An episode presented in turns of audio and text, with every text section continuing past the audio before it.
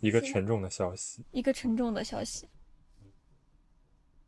我们大家都很喜欢的综艺节目，对，我们最近在看那个《泰拉斯 House》。嗯，这么多年，虽然就是有过很多奇葩的人，但是就昨天有一个主演死掉了，自杀。然后今天那个昨天死的嘛，今天头条就全都是他，然后以及一些异能人在悼念。你怎么看这件事？你可能你看了很多年，像我这种就是觉得我才看了 几天，一个星期都不到吧，就碰上了千年难遇的这种，就是还在播的真人秀，然后主演突然死掉了。嗯，怎么说呢？我觉得这个节目确实是有在越来越走极端的感觉啊。怎么说？就他其实最开始不会选这么极端的人进来，可能啊，你是说他的他选他他？我觉得他选角的标准还是有收视率考虑，因为他第一季出来的时候在日本是非常火的，但他后来其实就是往下坡走，因为大家知道这种模式之后，就啊，不是也就是三男三女住在一起嘛，然后慢慢这个节目可能就需要一些其他的卖点。所以他最开始找的其实都是比较普通的男女，然后后来他又会找一些比较有个性。比如这次那个哈娜嘛，她是一个相当于摔跤选手，在日本也是比较少见，就是作为女性来说也是一个比较少见的职业。但是她本人个性是非常跟摔跤选手有反差，所以我觉得这种反差也可能是节目选他的一个理由。你跟我说《t e r r House》是那种恋爱剧的时候。我其实觉得，就是这一季给我的感觉没有那么恋爱，反而让我觉得很像日本社会的正常的形式氛围。中间我印象特别深的就是从那个那个社长要给听众简单介绍一下吗。你可以介绍一下这几个人。嗯，就是你看的这几几期有。就我看的这几期里面有一个点火的事件，在网上引起热议的事件，就是新搬进来了一个长得很好看的吉田梦，对，优美，她叫优美。然后就是中间有一个。有公司的男的，大家都叫他社长。然后这个社长看到这个优美搬进来了之后，就肯定很喜欢这个优美。他还没有见过优美，然后他在优美下班回来之前，他先跟大家说我要去厕所，嗯然后跑到客厅等着优美，摆好自己那个姿势，嗯就是准备展开对话的感觉。嗯，然后最恶心的不就是优美跟他一起开了一瓶那个酒，然后不是那种罐装酒，是瓶装酒。他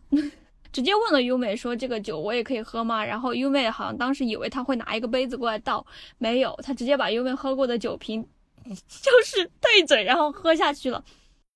然后就这个事情就成了这一季，其实就是成了看点嘛。就是后面观众其实包括我，当时还在跟我朋友说，感觉自己被 PUA 了。就看了这段之后，就会期待社长下一集又在干嘛呢？包括当时 Terrace House 的那个场外的那些评论嘉宾都在讲说啊，下一集社长会干嘛呢？然后社长中间就是为了好像就带这个优美出去玩，就出发生了跟这个自杀的这个女的一件关可能是关键的事情吧。就社长试图让这个自杀的这个女性，就是哈娜，哈娜和她好感好感的男性叫凯，然后他就希望想让哈娜跟凯两个人，跟他还有优美，就他们四个人一起去京都旅行。但是其实这个凯呢，他没有那么多的钱。就这个节目本来就是两个人两个人，嗯，去一个东京周边的地方玩，然后可能吃个饭，然后最后就形成一个 episode 嘛，嗯。但是这个社长就是他，我觉得他是有私心吧，借他俩一块出去玩的机会，把自己和优美也带上，嗯，这样他和优美也可以顺理成章的，就是 date。然后其次的话，就是他们会四个人会在一个屋子里过夜，嗯，所以他选了京都，嗯，就整个整个这个行程，我觉得他是有一个自己的计划，实际上应该是有个有私心的计划。然后凯当时好像就是有私下找这个社长，就说他其实。自己首先他想跟那个哈娜两个人单独出去，其次哈娜也跟他讲过想跟他单独出去，再其次看自己没那么多钱，就是去京都其实对这些年轻人来讲不是一笔小的花费，因为你要从东京坐新干线过去，然后你往返宾馆什么的，再怎么就是就是几万日元是要的，对，然后他如果跟汉娜两个人单独去的话，他可能说不定还要考虑我中间帮你负担一部分费用，就两个人也不可能站在路边吃那种。就很便宜的食物，最后去了京都，他就没有花钱，因为社长当时安慰他，就说，嗯，没关系，钱都我来出。对，然后我当时看了这个场景之后，就是那个还没有到后面的那一部分，就这个部分已经让我觉得这就是日本社会常见的，就你跟别人出去玩，就不管你跟他关系好不好，其实可能大家心里都会有一点，我不想去了，我也不太愿意去了，大家会忌惮那种莫名其妙的有一种气氛，就好像我把这个话如果直说出来，然后对方会感到很受伤。一旦他们觉得这种东西会让自己很受伤，然后又不讲，这个氛围最后就变成了每个人都不情不愿的去了一趟旅行。就我觉得我们应该倒着说，倒推回来是因为他跟他吵架，嗯他跟他吵架是因为凯在那个时候没有付钱，嗯所以我们应该先说他俩吵架那个事。最直接的原因就是说他跟凯的这个吵架，让大家都看到了。大家看到这一集之后，就是对哈娜的印象变得非常非常差。当时我看完，我也觉得哈娜可能就是不对的。他的 Instagram 上就是发了被诽谤的这种感觉，所以她其实不是很开心，所以自杀。我之前看到有人还在问我是不是网上已经确定他是因为这些留言自杀。但是就是很大概率吧，可能是。当然，我觉得也有一部分是因为最近这个疫情，所以他没有工作了嘛。他在最近那集里说，因为那个疫情，所有比赛都取消，所以他没有工资进来。嗯当然这是一部分，所以他天天待在家可能会瞎想。嗯然后更多的一部分是因为，就很多人在 ins 上直接给他发不好的东西吧，可能。嗯但是我们也不知道具体是什么东西。还有其他的可能就是他在那个房子里住的时候，可能跟其他的 member 嗯。就因为这件事，可能关系就有点不太好。Netflix 上看不到的一些场景，他又剪出来放在 YouTube 上，然后 YouTube 上有一叫 BB 的俄罗斯人来劝哈娜说：“你也有一部分责任什么的。”嗯。然后哈娜在那个时候就很接受不了这种劝，所以就是他可能有很多这种原因，包括收到这些其他人发来的恶意消息，所以就是猜测他是由于这些原因自杀，因为他洗把自己的摔跤的那个专业的选手服装洗完衣服放到洗衣机里了，然后看就没有看洗衣机里还剩下什么，直接把自己的衣服也放进洗衣机里，不仅洗了，而且还烘干。所以导致他的手那个前一个人就是哈娜的摔跤手的服装缩到完全没有办法穿。这之后，哈娜本来有一个在 Tokyo Dome 的一个非常大的比赛，他就不得不用以前的老的服装去参加这个比赛。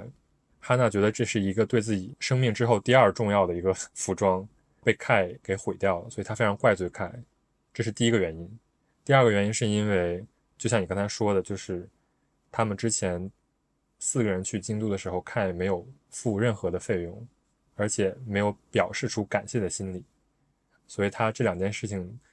加起来，觉得凯是一个在日常生活中完全不在乎他人想法的一个人，所以他就是在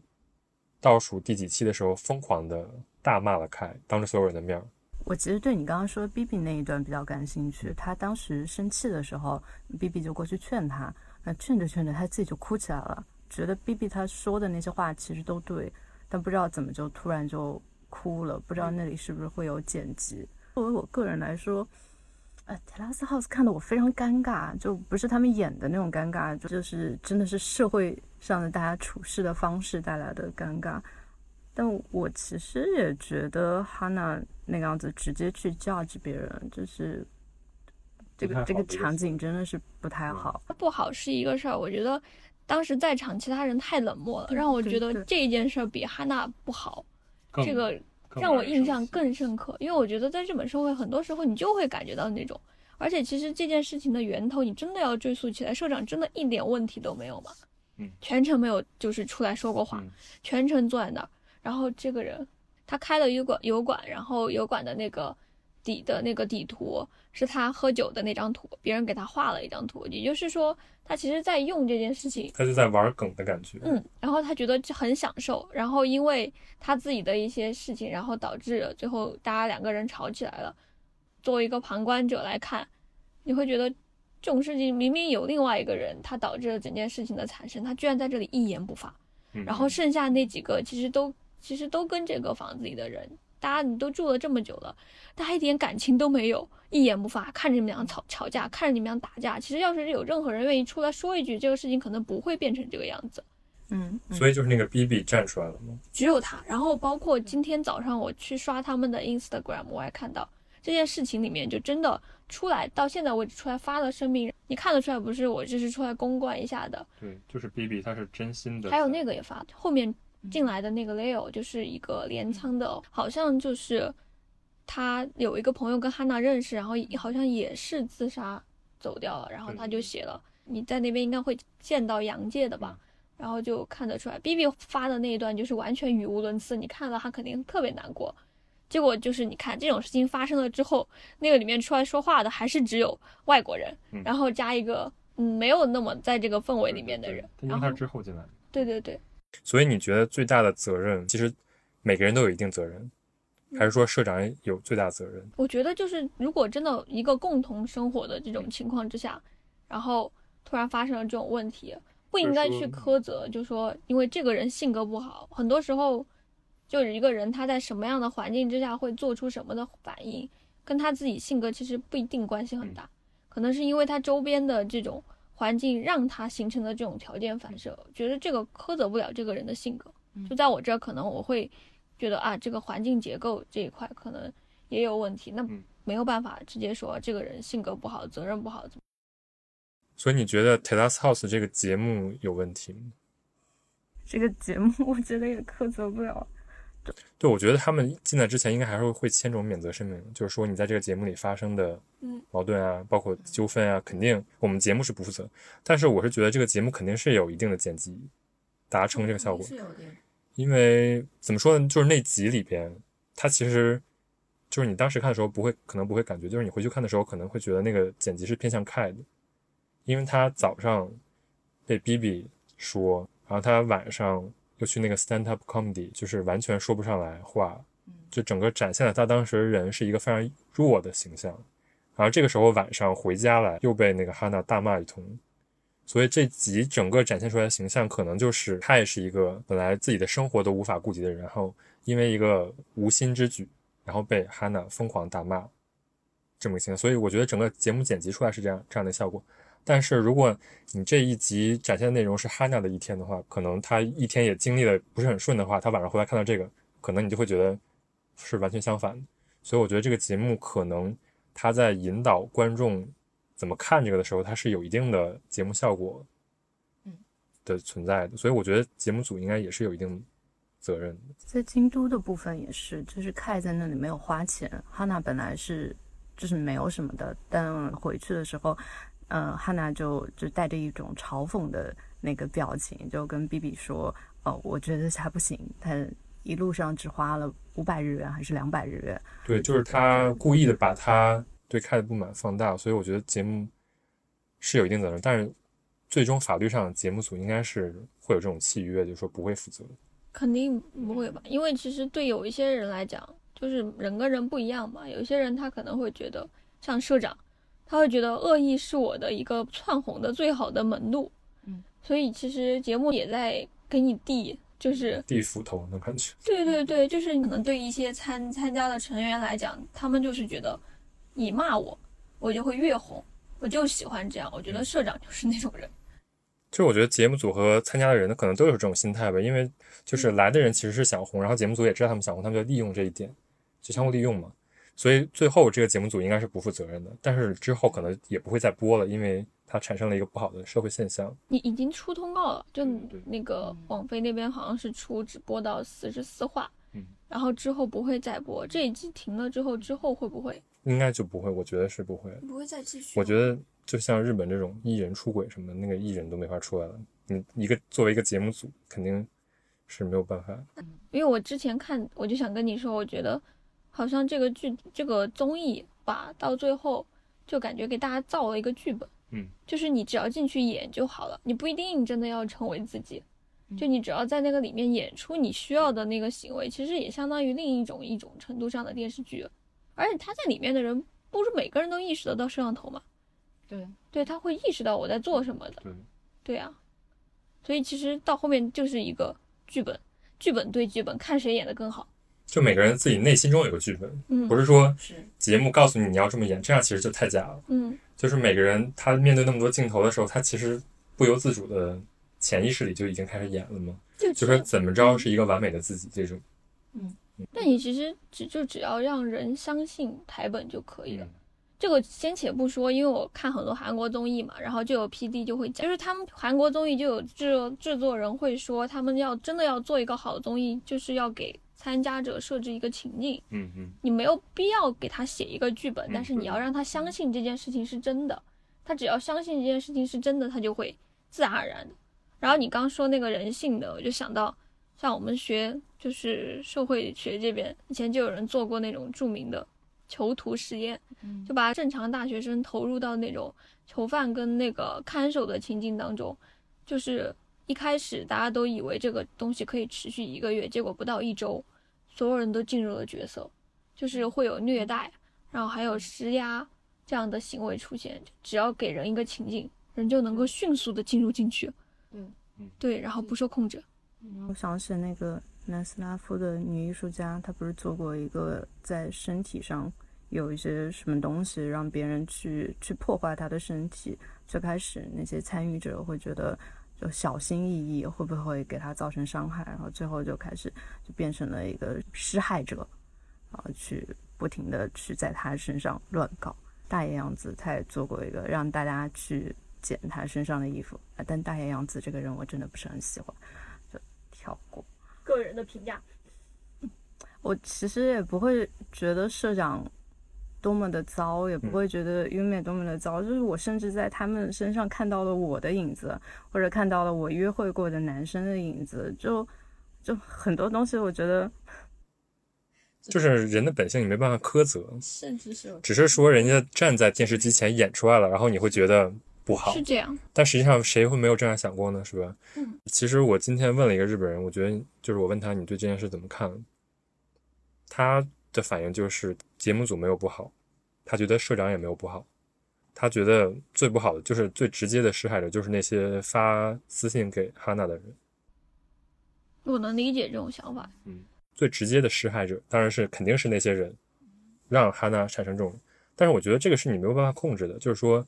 我们说的责任更多的是你可以控制的东西嘛。就是说我觉得节目组是可以控制舆论，包括那个房子里住的人是可以控制这一切的，但是你没有办法控制这些播出来之后那些发私信的人。所以我觉得，即便那些人是有法律责任，但那些人不是说有真正的责任。嗯嗯，所以我觉得日本社会就是有点这种感觉，大家都觉得自己没有直接的责任，所以大家都不 care。但是就像什么雪崩来了，没有一片雪花是无辜的这种感觉，嗯，就是日本社会整个结构已经变成这样，觉得大日本人还是挺 mean 的，就是他们不会在表面上表现出来，但是你看他们在网上说的，包括那个话外音的那些主持，他们其实都是很 mean，就是会直接炸制人的。就但是他们就觉得这个其实我是没有责任的，我只是说作为一个话外音，实际上就是有这么多话外音构成了这个结果，所以我觉得一定程度上哈娜也算就是这个社会结构的一个牺牲者。嗯，我明白。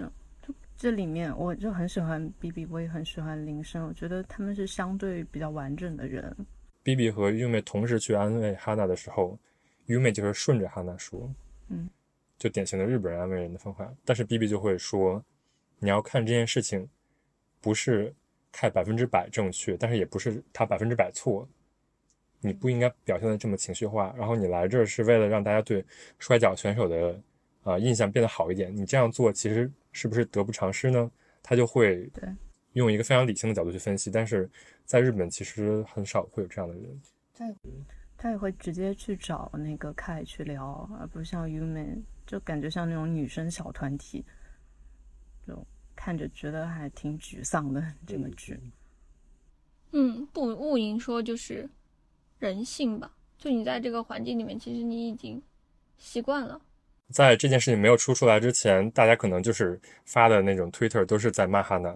这件事一出来之后，大家都立刻变好人，就是指责那些骂的人。实际上，大家谁自己没有骂过呢？的那种感觉。啊，但我其实刚才想到，就是日本人就或者日本文化里面很强调个人的责任，很多时候大家可能到现在会把它简单化为一个人就是只应该看，自己直接的责任。对嗯但其实你在这个社会上，你真的能够脱开你背后的东西吗？嗯，就我感觉日本文化里面的那种，就是只看自己的一块，而且我全然不忽略自己这一块，其实是被很多块支撑在一起的这一点，让我觉得非常的厌恶。所以我就想说，这种社会你可能没有办法改变的情况之下，确实也不能去追责。那可能对个体来讲，看久了就会想要离开。所以你最后还是想离开日本的吗？我我我之前有在跟唐一讲到这个话题，就说我们俩不是四川人嘛，嗯，然后就觉得就是感觉跟日本是完全相反。啊，你你有这样的感觉吗？嗯我们之前就有聊过，我说 Terrace House 这种事情，如果在四川从他跟凯吵架的那一段之前，就不会发生这样的事情对，啊，肯定的。对，那那场旅行都不会这样。就不会这样子。就是你真的不开心就说，你要去玩就开开心心的，没有必要就大家在那里纠结。而且我之前就是在日本的生活当中，其实也是有遇到，但不是这种严重的事情，就是组织日本人大家一起出去玩，来参与的每一个人心里至少都有一种，嗯，就是，嗯，就是嗯，这个东西嗯有点不对，嗯，没有一个人提出来。对啊，他就是不会直接说。对，然后到真正发生就是去一起玩的那一天，大家会好的，我这一刻要非常开心。但过了之后聊天，然后大家可能私底下单对单聊天的时候，就会有人明确说，其实那天自己是这么想的，但是没有讲出来。然后我听到这种东西的时候，我心里就会觉得，为什么一开始不讲？就是，就是何必要这样？就是